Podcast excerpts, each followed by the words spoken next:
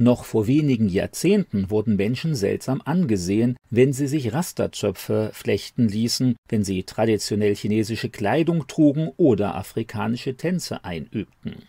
Dann galt so etwas als Zeichen großer kultureller Offenheit. Zwischenzeitlich hat sich der ideologische Wind der Gesellschaft wieder einmal gedreht.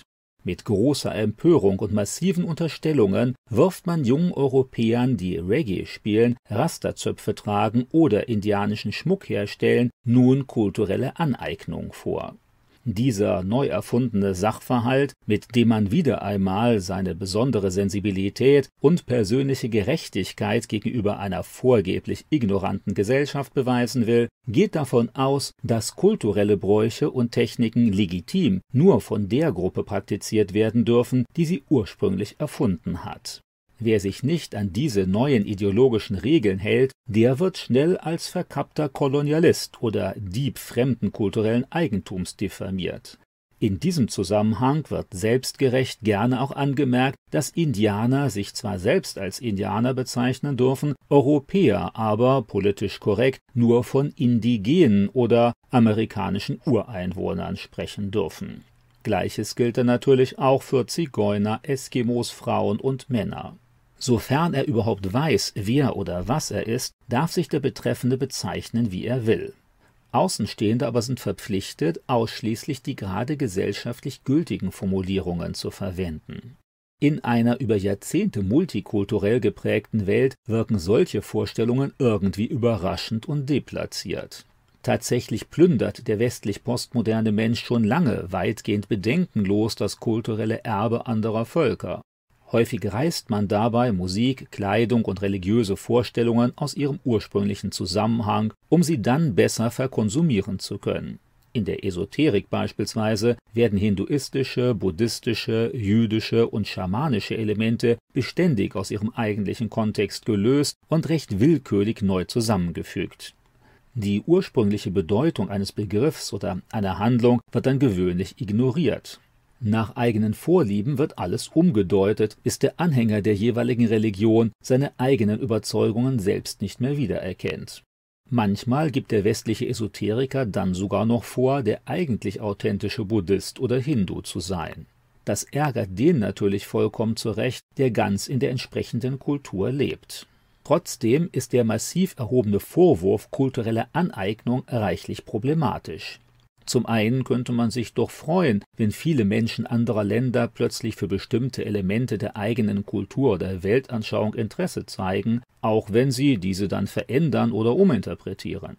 Immerhin hebt deren Anteilnahme die Bedeutung der eigenen Traditionen und Vorstellungen deutlich hervor.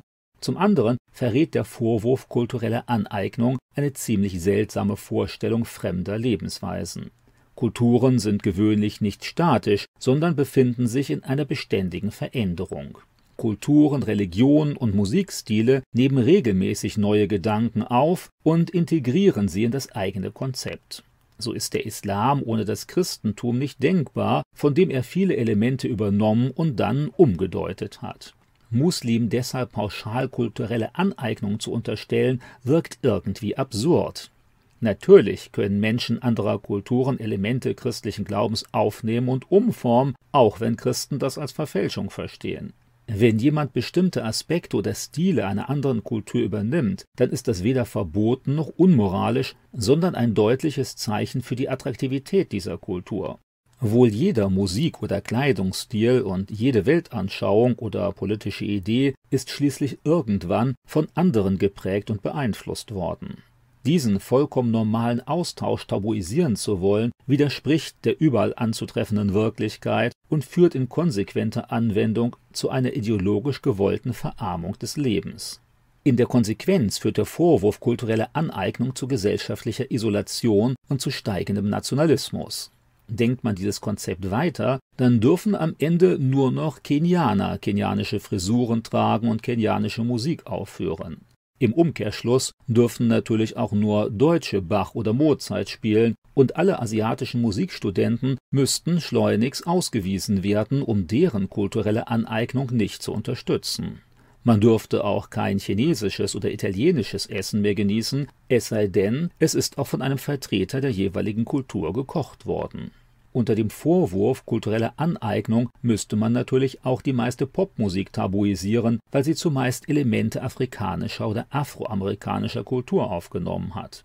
Im Gegenzug müsste man Indern verbieten, Krankenhäuser und Universitäten zu unterhalten, weil sie sich damit sachfremd Elemente europäischer Kultur aneignen ist es dann auch illegitim, wenn Chinesen über den deutschen Philosophen Immanuel Kant diskutieren oder afghanische Frauen über Feminismus, wobei beides ganz deutlich aus der europäischen Kultur stammt. Deutsche sollten wohl am besten nur noch deutsche Küche mit Sauerkraut und Kartoffeln konsumieren, um sich beim Kochen keiner kulturellen Aneignung schuldig zu machen.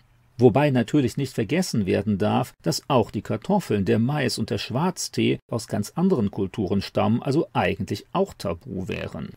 Manchmal fördert der Vorwurf kultureller Aneignung auch den Irrationalismus und den Mystizismus. Neutrale oder sogar kritische Kommentare von außen versucht man mit dieser Behauptung bequem zurückzuweisen, weil man einfach pauschal behauptet, dass es nur noch dem Nigerianer erlaubt sei, Aussagen über Nigeria zu machen und nur noch Indianer über Vorstellungen der Indianer sprechen dürfen. Dabei wird schnell unterschlagen, dass viele Indianer oder Nigerianer deutlich weniger über ihre eigene Kultur wissen als interessierte Außenstehende, denen mit dem pauschalen Vorwurf kulturelle Aneignung aber undifferenziert der Mund verboten wird. Nur weil jemand in einer entsprechenden Kultur oder einem entsprechenden Land geboren wird, ist er eben nicht generell qualifiziert, gültige Aussagen darüber zu machen. Anderen Menschen generell Böswilligkeit und Unfähigkeit zu unterstellen, ist wenig reflektiert und kann logisch kaum begründet werden. Wendet man diese Argumentation auch nur einigermaßen konsequent an, dann müsste man biologistisch davon ausgehen, dass kulturelle Kompetenz vor allem eine Frage der Genetik ist. Einfach weil ein Mensch in einem bestimmten kulturellen Umfeld aufgewachsen ist, gilt er quasi als Eigentümer und einzig legitimer Interpret dieser Kultur. Im Kern verbergen sich hinter diesem Konzept rassistische Vorstellungen. Gerade die völkische Ideologie der Nationalsozialisten argumentierte häufig ganz ähnlich. Nur die Arier könnten demnach das Germanentum richtig verstehen und interpretieren, nicht aber die Amerikaner, Russen oder Mitglieder anderer Völker, war man überzeugt. So wollte man seine germanische Kultur reinhalten von fremden Einflüssen. Wenn etwas wissenschaftlich nicht belegbar war, dann berief man sich einfach auf das vorgeblich spezielle Wissen germanischer Arier, was Außenstehende eben nicht nachvollziehen könnten. Wer ehrlich ist, wird allerdings schnell zugeben, dass gerade die kritischen Kommentare von Menschen anderer Prägung und Kultur absolut notwendig sind, um eigene Einseitigkeiten und Fehler erkennen zu können. Da ist es absolut hilfreich, dass Menschen sich nicht von einer angeblichen kulturellen Aneignung abschrecken lassen und europäische Vorstellungen kritisch kommentieren. Ebenso können und sollen Europäer Kulturen anderer Länder durchdenken und kritisch reflektieren. Gerade der christliche Glaube ist international und im Kern überkulturell. Christen wollen eine kulturelle Aneignung ihres Glaubens in anderen Ländern. Das nennt man dann Inkulturation. Menschen anderer Kulturen übernehmen den Kern christlichen Glaubens und bilden ihn dann mit ihren Instrumenten, ihrer Kunst, ihrer Sprache, ihrer Architektur usw. So ab. Das ist vollkommen legitim und sogar beabsichtigt.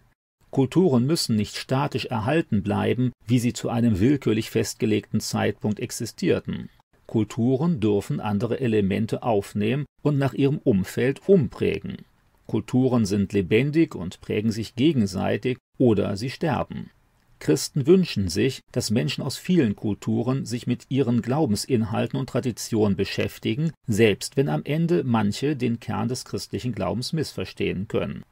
Andererseits aber wird dabei christliche Wahrheit beständig in neuen kulturellen Formen ausgedrückt und fester Bestandteil des Lebens fremder Völker